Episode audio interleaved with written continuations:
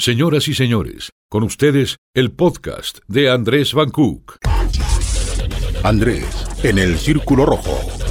Amigas, amigos, me encuentro aquí en un lugar emblemático de Aguascalientes. Atrás nuestro está la monumental Plaza de Toros, una de las plazas de toros más grandes del mundo que se encuentra aquí en Aguascalientes y me encuentro nada más ni nada menos que con el secretario del Ayuntamiento de Aguascalientes, con Jaime Beltrán, que me hizo el honor de aceptar esta entrevista después de, tramitar el permiso para estar en este lugar, en la remodelación que tuvo esta zona de, la Feria de San Marcos, que este año no se pudo llevar a cabo. Pero aquí estoy con Jaime. Quería arrancar preguntándote, Jaime, ¿cómo estás? ¿Qué tal Andrés? Pues muy agradecido más bien contigo por la invitación aquí a, tu programa en este nuevo formato que has, que has lanzado. Muy interesante, como lo platicábamos ahorita, y al que creo la ciudadanía, eh, todos tus seguidores, pues le podemos sacar muchísimo jugo con todas las entrevistas que hasta ahorita has llevado. El objetivo es arrancar con este, con este cuestionamiento sencillo, Jaime, porque creo que estamos en un momento histórico. Creo que la voz del secretario del Ayuntamiento de Aguascalientes es la voz de la alcaldesa, o suavizada, porque eres como el, nexo o el, o el, primer filtro importante.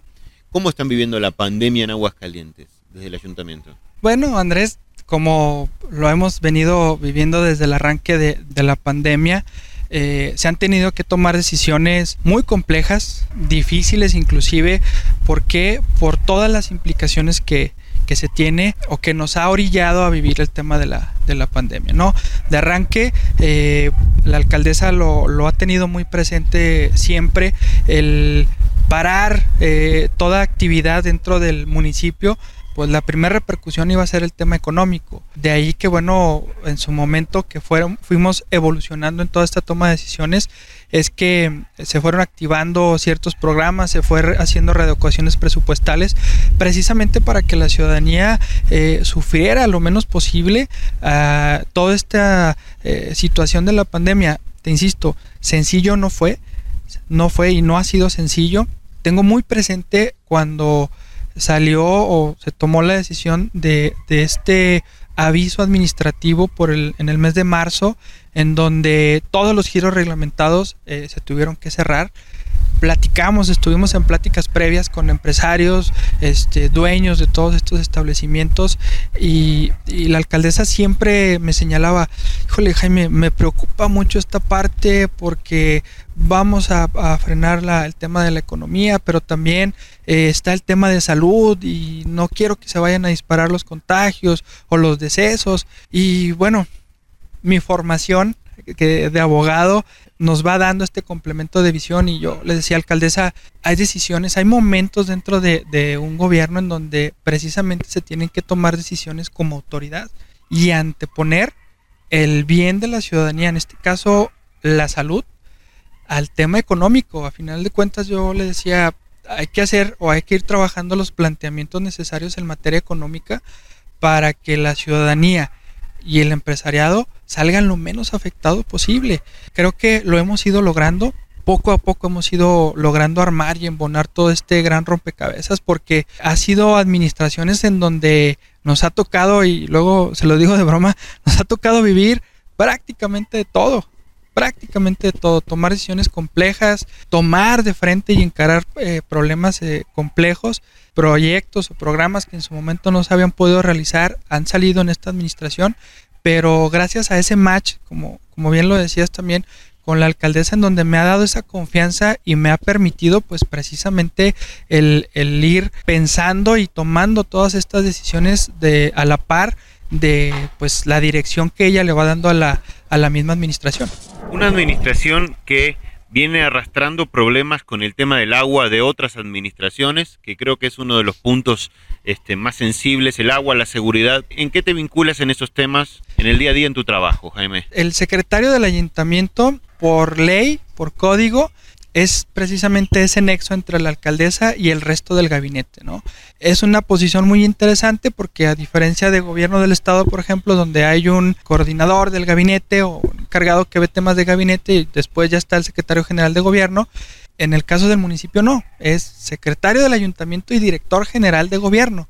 Entonces, pues da, me da esa dualidad de estar también al pendiente de todos los temas que se puedan vivir en cada una de las secretarías para estarle informando a su vez a la alcaldesa y que pueda ir tomando la, la mejor de las decisiones. En su momento, como lo señalabas con el tema de, del agua, bueno, el primer paso que se dio de manera importante fue en la administración anterior, el primer periodo de la administración de la alcaldesa, en donde el título de concesión nos va señalando toda una serie de pasos que se tienen que ir dando previo a que se dé el momento de la, de la renovación o del cambio. retirar, a, Veolia. Exacto. Que creo que ahí también fue una decisión muy importante. ¿Por qué? Porque Veolia, en su momento Casa, proactivo a medio ambiente, hace la solicitud al municipio, o en este caso a la alcaldesa, para que se tomara en cuenta o se valorara el que se le ampliara la concesión. La alcaldesa fue muy tajante. Tuvimos una rueda de prensa en donde señaló, bueno, ha habido toda una serie de inconsistencias, hay quejas de la ciudadanía, hay juicios que se han ganado, por lo que pues tenía o tuvo todos los argumentos necesarios para decirle a Proactiva Medio Ambiente no. Vas. Exactamente, ahí ojo que es ahí donde luego eh, a lo mejor se dio un poquito de confusión. Decimos casa te vas, pero sigue vigente un título de concesión. Entonces, ese título nos marca estos tiempos. El primer paso era decirle, ya no se te va a renovar la concesión. Con ese simple y sencillo paso, ya estamos diciendo que en un par de años, que es cuando ya toca el cambio de la concesión o que en su momento la administración municipal tendrá que tomar la decisión de seguir con el esquema de concesión no a Veolia, sino a hacer todo el procedimiento de la concesión o que retome el municipio las riendas del servicio de agua potable y alcantarillado. De arranque en su momento ya se le dijo no y se va cumpliendo poco a poco con el tema de, lo que eh, dice el mismo contrato de concesión. ¿Por qué no se le dijo te vas de tajo? Bueno, pues porque ese contrato establece obligaciones para ambas partes. Y hay una partecita ahí muy pequeña, a lo mejor las letras, chiquitas, donde señala que si existe la terminación anticipada del contrato, el municipio tendría que indemnizar a la concesionaria. mucho dinero. En aquel momento era un poco más de 800 millones de pesos. Entonces, imagínate, o sea, se tomó la decisión que menos afecte a la economía del municipio de Aguascalientes. Exactamente, viendo, cuidando también las finanzas públicas municipales, que bueno, la alcaldesa ha estado muy atenta en esa parte y la decisión fue decir, rechazamos la, eh, la solicitud de que se le amplíe la concesión para que en su momento se lleve a cabo el procedimiento que la administración municipal determine. Insisto, no podía ser un se va de tajo. Eso no quiere decir que dejemos o que hayamos dejado de exigirle a Veolia el cumplimiento del resto de las obligaciones. Y eso la alcaldesa siempre ha sido muy, puntual. Siempre está monitoreando a través de Secapama el buen funcionamiento de los pozos, el servicio, la prestación del servicio, que no se cometan abusos en el cobro del, agua. Entonces, bueno, pues es una parte o pequeña parte ahí de, de todo este proceso que, insisto, en su momento la administración o quien esté al frente de la administración municipal tendrá que tomar la decisión de qué es lo que sigue con el tema del agua. Pero ya con este antecedente de que Veolia ya tuvo una negativa respecto de esta solicitud de ampliar la concesión. Eso le puede dar también tranquilidad a la ciudadanía de que, bueno, se tendrá que buscar una mejor opción o incluso valorar si el municipio retoma las riendas de eh, la prestación del servicio de agua potable. De hecho, a mí me, me, preocupaba, estaba viendo unas gráficas que está presentando Veolia, no sé si las has visto, donde están presentando fotos de los mantos acuíferos de que se están acabando, que ya es algo muy diferente a la distribución del agua, es que se nos está acabando el agua en Aguascalientes y hablaban o están apostando un poquito a, a la conciencia de que las personas no la tiren.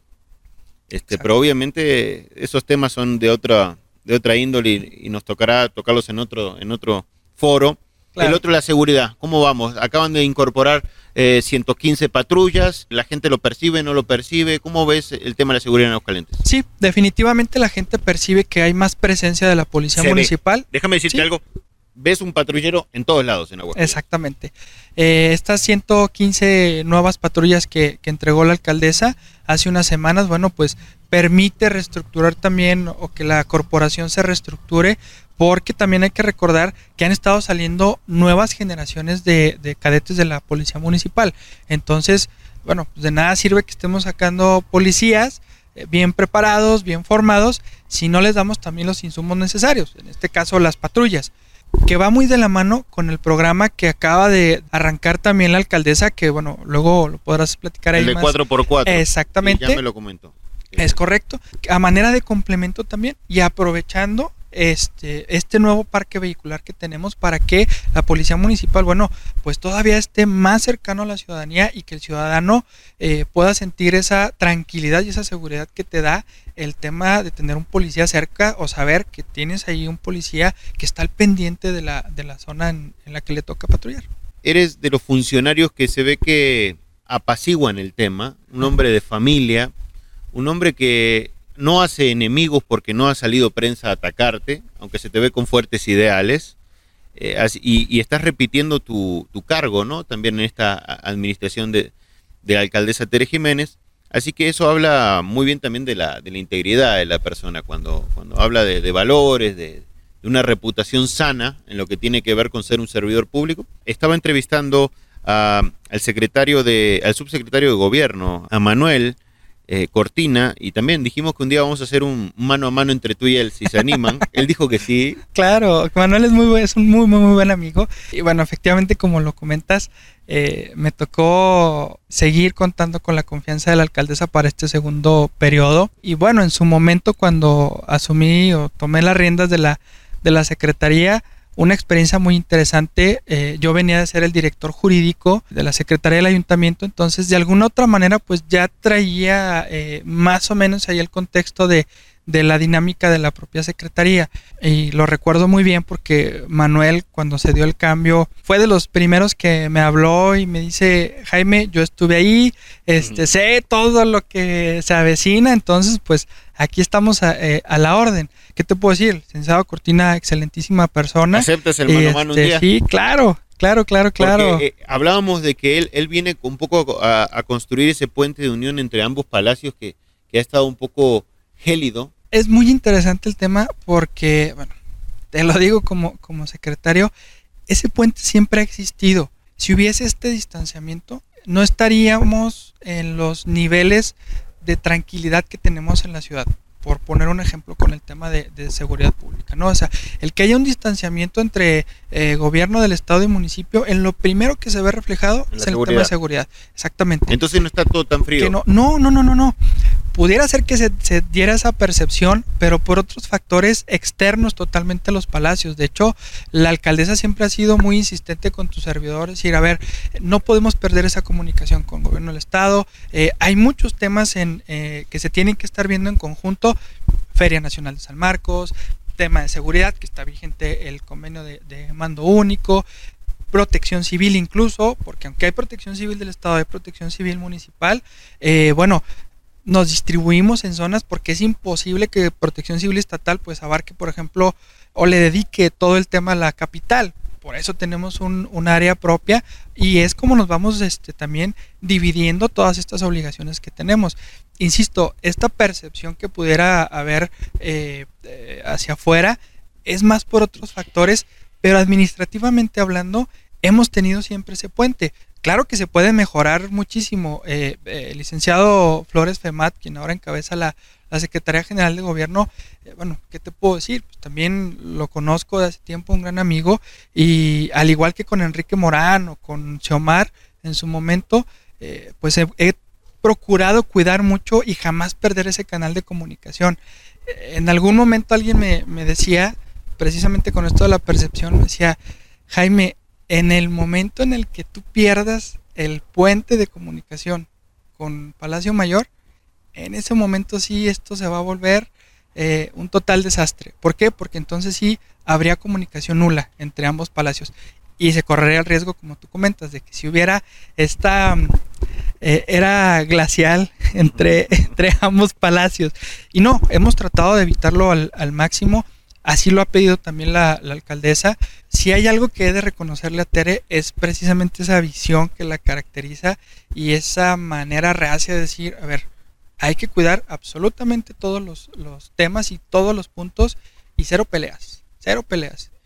Y es bueno, hasta cierto punto, pues también es parte de la, de la función del secretario del ayuntamiento, ¿no? El, el ser esa bisagra, no solamente hacia el interior del ayuntamiento, sino en este caso, pues para con gobierno del Estado.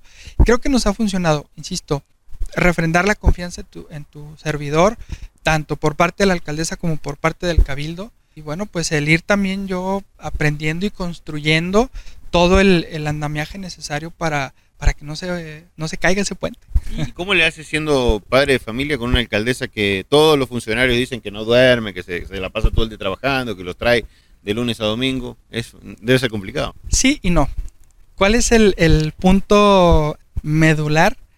Siempre lo he dicho, cuando te apasiona tu trabajo, cuando te apasiona lo que haces, mm, siempre vas a encontrar una solución a la situación. Sí es una alcaldesa con un estilo muy particular y muy definido, porque siempre está al pendiente de hasta del más mínimo detalle, hasta del más mínimo detalle, que si va circulando por X calle y ya vio una luminaria fundida y ya te está hablando, a ver, ¿por qué no está la cuadrilla vigilando? ¿Qué ¿Sí es te lo que sigue está pasando poniendo- aquí? Aún tanto tiempo trabajando con ella, ¿sí te pone nerviosa la llamada de la alcaldesa? Sí, claro, definitivamente. Te Suena el teléfono y lo definitivamente. ves y dice Tere Jiménez y en ese momento dices, Ya pasó algo. ¿sí te pasa? Sí, sí, sí, sí me pasa. ¿Por qué? Por precisamente eh, con esa confianza que hemos desarrollado, luego me dice, a ver Beltrán, eh, ¿qué está pasando aquí? ¿Por qué no han terminado de colocar estas luminarias? ¿O por qué eh, los desasolves? ¿O ya viene temporada de lluvia? Es el nerviosismo de decir, voy a tener que reaccionar rápido y brindar la solución al momento. Porque Tere, en su muy particular estilo de, de- de llevar las riendas de la administración, no lo ha dicho todo el gabinete. A ver, yo me rodeo de gente que tenga la capacidad de resolver problemas. Nos hace mucho hincapié a todo el gabinete en ese sentido, ¿no?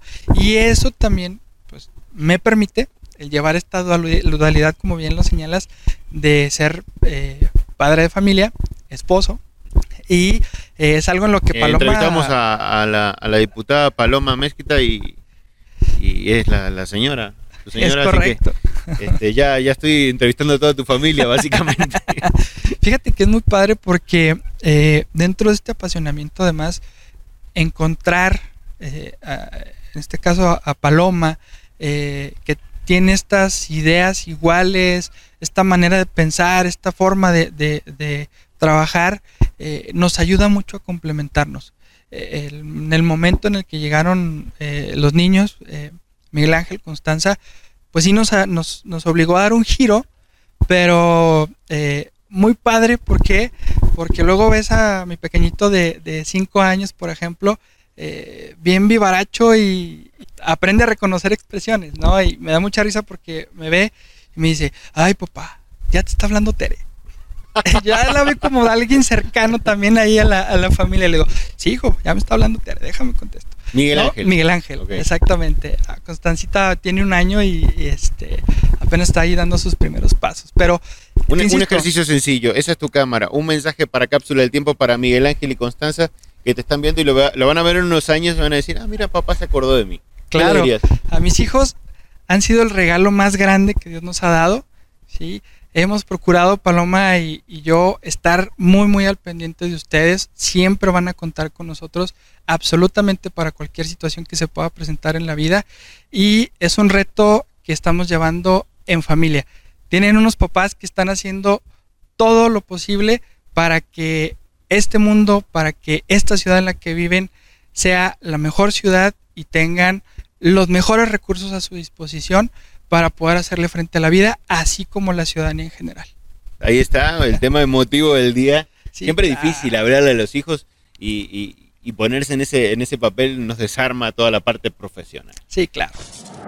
Para finalizar, última pregunta y no menos importante, quiero que me digas qué te hubiese gustado que te pregunte o cuál sería la pregunta que tú dices, esta pregunta está buena o siempre quiero responderla y que no te pregunten. Mira, yo creo que eh, te faltó preguntarme quién es Jaime Beltrán. ¿Quién es Jaime Beltrán? Jaime Beltrán es un hombre muy apasionado de su trabajo, es un hombre muy apasionado de su familia, que vengo de una formación política juvenil, eh, en este caso de Acción Nacional. Desde joven estuve ahí en las filas de Acción Nacional y ese paso por la por la por Acción Juvenil me permitió prepararme para afrontar estos retos que actualmente llevo como secretario del ayuntamiento. Soy una persona muy decidida que no únicamente veo la meta, sino todo lo que está alrededor de la meta, ¿sí? Y creo que así tengamos N cantidad de problemas, siempre va a haber alguna solución para ese problema, ¿sí? Y eh, pues soy un Jaime al que le gusta tener siempre un equilibrio, familia, trabajo, cuestiones partidistas, porque también es algo que no puedo negar, la política es un gusto eh, inherente. ¿Es un panista de corazón? Soy un panista de corazón, toda mi vida he sido, he sido panista, muy curioso porque te comento así rápidamente, cuando tomé la decisión de, entrar a Acción Nacional, no fue nada más por dejarme llevar por la ola o, o alguien que me invitara. Te va a sonar raro. Analicé los estatutos o los principios de cada uno de los partidos y dije, este es el que más me convence y se adapta a lo que yo creo y a lo que yo vivo en mi día a día. Y eso es lo que me ha ayudado también mucho precisamente en el actuar como servidor público, en donde si bien es cierto, no podemos llegar con una bandera partidista, pero sí debemos dejar impreso el sello de esa formación que tenemos. Es la única manera en la que la ciudadanía se va, va, a poder diferenciar más en estos tiempos donde son tan criticados los partidos políticos, el decir, ah, caray, ¿cuál es el sello de este servidor público? Se ve que es del PAN, o se ve que es de X o Y partido. Y eso siempre lo tuve desde la formación juvenil. El, el ir dejando huella en cada uno de los lugares en donde estamos y dejar precisamente ese buen sabor de boca de nuestra formación, en este caso eh, como panista. Ya está tu pregunta hecha y respuesta. Muchísimas gracias, Jaime. Al contrario, muchísimas gracias, Andrés. Y bueno, pues estamos a las órdenes de la ciudadanía. Claro que de ti, un buen amigo que nos conocemos de hace tiempo, ya volveremos. para lo que se le ofrezca. Gracias. El mano a mano con Manuel. Mano a mano. ya quedó establecido. Es correcto.